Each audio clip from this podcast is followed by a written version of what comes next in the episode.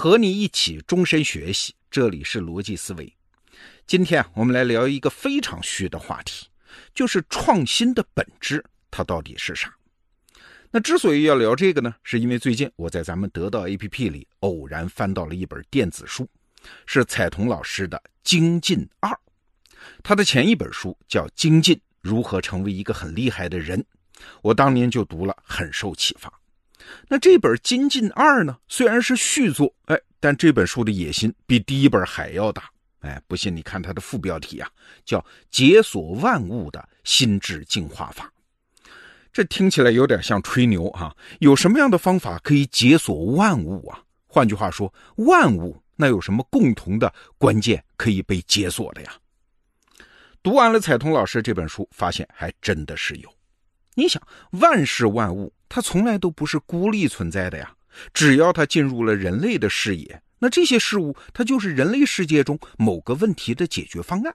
比如说，轮船它就是航海问题的解决方案；我们平时吃的罐头是食物保存问题的解决方案；你组建一个团队干活，这是提高工作效率这个问题的解决方案。所以，万事万物都是解决方案。那再深看一步啊！万事万物，它不仅是一个问题的解决方案，它也内含了一对矛盾。哎，这话怎么讲？比如说，还是刚才那一堆例子啊，比如说轮船，它就内含一个矛盾呢，就是怎么才能在增加稳定性的前提下，让船身的阻力更小？你看，矛盾出现了吧？因为想要增加稳定性嘛，那最直接的办法就是把船身变宽，但是宽了之后呢，又势必增加前进的阻力。啊，所以一边要提高稳定性，一边还要减少阻力，这就是设计轮船要平衡的那个矛盾。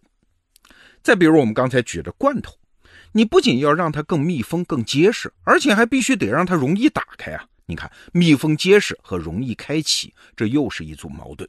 再比如说，你组建一个团队，增加人手是为了提高效率，但是人一多呢，又意味着沟通成本要增加，这又会降低效率。这也是一组矛盾，所以你看啊，我们生活周边的万事万物都内含了一组矛盾，它存在的意义就是在艰难的平衡着这组矛盾。好了，那我们就回到今天话题的核心，这创新的本质它到底是啥呢？我读完彩童老师这本书，有一个小体会：创新的本质啊，就是找到那个万事万物内涵的矛盾，然后把它转化成。别的矛盾，那为什么人类的大部分努力都不算是创新呢？根子就在这儿啊！因为绝大多数努力都是在原有的矛盾里面打转转，没有推动老矛盾转化成新矛盾。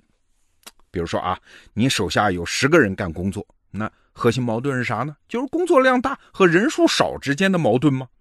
那咋办呢？啊，你让他们加班，八小时上班还不够，九九六，九九六再不够，就干脆不睡觉不休息。那这么干，只是把这只骆驼往最终压垮的那个极限去逼而已。原来这个事物中的矛盾还在呀，很多努力只是让这个矛盾脱离了平衡，往极端去演化。哎，所以很多努力，不管他多努力，创新都没有发生，矛盾还在。那怎么办呢？所谓有洞察力的人啊，就是一眼能够抓住事物的核心矛盾的人。那所谓有创造力的人呢，就是能把那个老矛盾给消灭，然后转化成别的矛盾的人。说到这儿，我要向你介绍一个人——苏联发明家阿奇舒勒。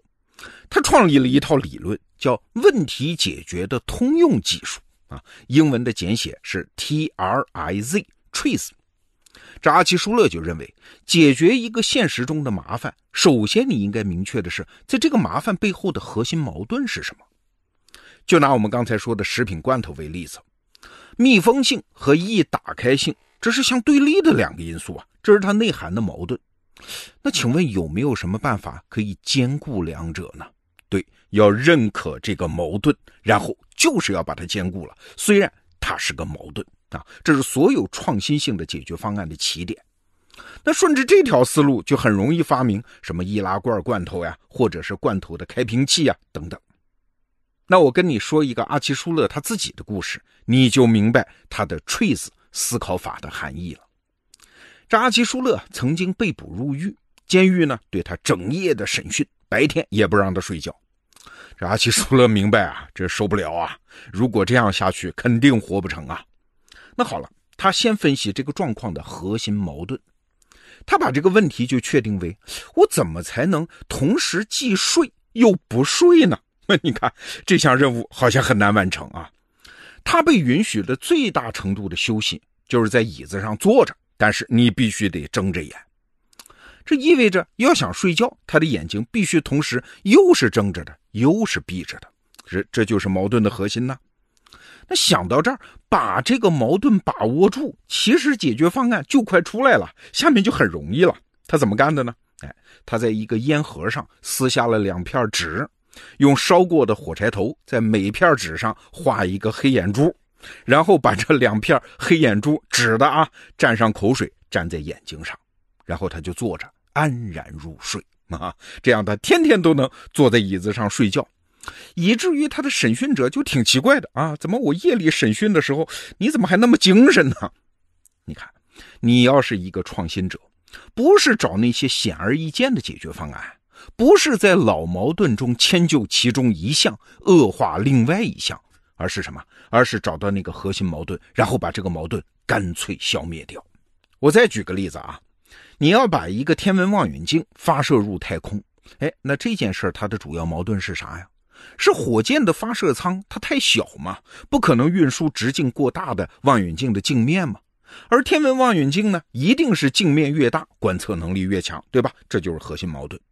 那你要想解决这个问题，你是说，哎，我让镜面就是变小一点 啊，因为发射舱很小，或者是我想办法把发射舱做大，这都不是创新。为什么？原来的矛盾还在。创新是你要想办法让这个镜面又大又小，哎，听着这个话好像是神经病说的啊，看似不可能。但是只要你不断琢磨这个问题，怎么让一个镜面又是大的又是小的，哎，琢磨着琢磨着，你就会发现解决方案就出来了。用折叠的呀，把望远镜先折叠起来啊，缩小它的表面积啊，让火箭运到太空之后再充分展开，这个矛盾不就消灭了吗？创新。不就发生了吗？彩彤老师在这本《金镜二》里面啊，帮我们辨析了三个词儿，三个英文词儿。在英文当中啊，至少有三个单词都可以被译成咱们中文的问题，它分别是 question、problem 和 puzzle。那这三个词的区别是什么呢？question 它往往是表述很模糊的问题啊，这种问题，比如说我怎么才能幸福啊？人生的道路该怎么走啊？等等，这都是 question。那这种问题能被回答，但是不能被解答。你发现没有？很多人是只能问出这样的问题 （question），但其实他并不知道他到底在问什么。好，我们再来看英文中第二个代表问题的词 “problem”。这个词指的是可以明确界定下来的问题。哎，所以它不仅可以被回答，还可以被解答。比如说，公司今年利润下滑怎么办？我的体重超标了怎么办？哎，你看这种问题就好多了，可以解答了。但是请注意啊，这还不是最好的问题，因为答案会有很多种，问问题的人还是搞不清该怎么选择。那什么才是最好的问题呢？那就是英文词 puzzle，puzzle 就是谜题的意思啊，也可以译成问题。puzzle 中的问题是非常清晰的，是被良好定义过的问题啊。比如说，我们中小学时候做的数学题都是这种 puzzle。就拿我们刚才举到的天文望远镜这个例子来说，如果你问我如何设计一款天文望远镜啊，哎，这是个 question，聊聊就好了啊，你不可能得到一个靠谱的答案。哎，如果你把问法改良一下啊，变成我如何解决太空望远镜的口径大小和运输可行性之间的矛盾，这个问题就好多了。你已经把 question 变成了一个 problem，变得可以解决了，但是还可以再进一步啊，再把边界收窄。我如何借鉴折纸的那个折叠方法，设计一款太空望远镜的可折叠结构？这就变成了什么？变成了我们刚才说的最后一个英文单词，就是 puzzle 啊。这就像做数学题一样，是最终可能把它解开的了。那讲到这儿，我们才可以理解为什么阿奇舒勒说创造力就是正确表述问题的技能。对，创造力不是什么神秘的东西，它是一种信仰。他呀不相信在原来的矛盾里面打转转能够解决问题。创造力的起点是正确表述问题，是看见那个矛盾，承认这个矛盾，然后到别处去找方案解决它的过程。有句话说得好，如果你的钥匙丢了，那它肯定不会在锁的旁边。对，创新就是看到那把锁，然后到别处去找到钥匙的过程。那今天给你介绍的这本《金镜二》里面还有很多很精彩的论断啊！现在这本金牌版的电子书已经在得到 APP 上架，你点击本期节目的文稿，或者是到得到首页搜索，都能看到它。这本书强烈的推荐给你。逻辑思维，咱们明天见。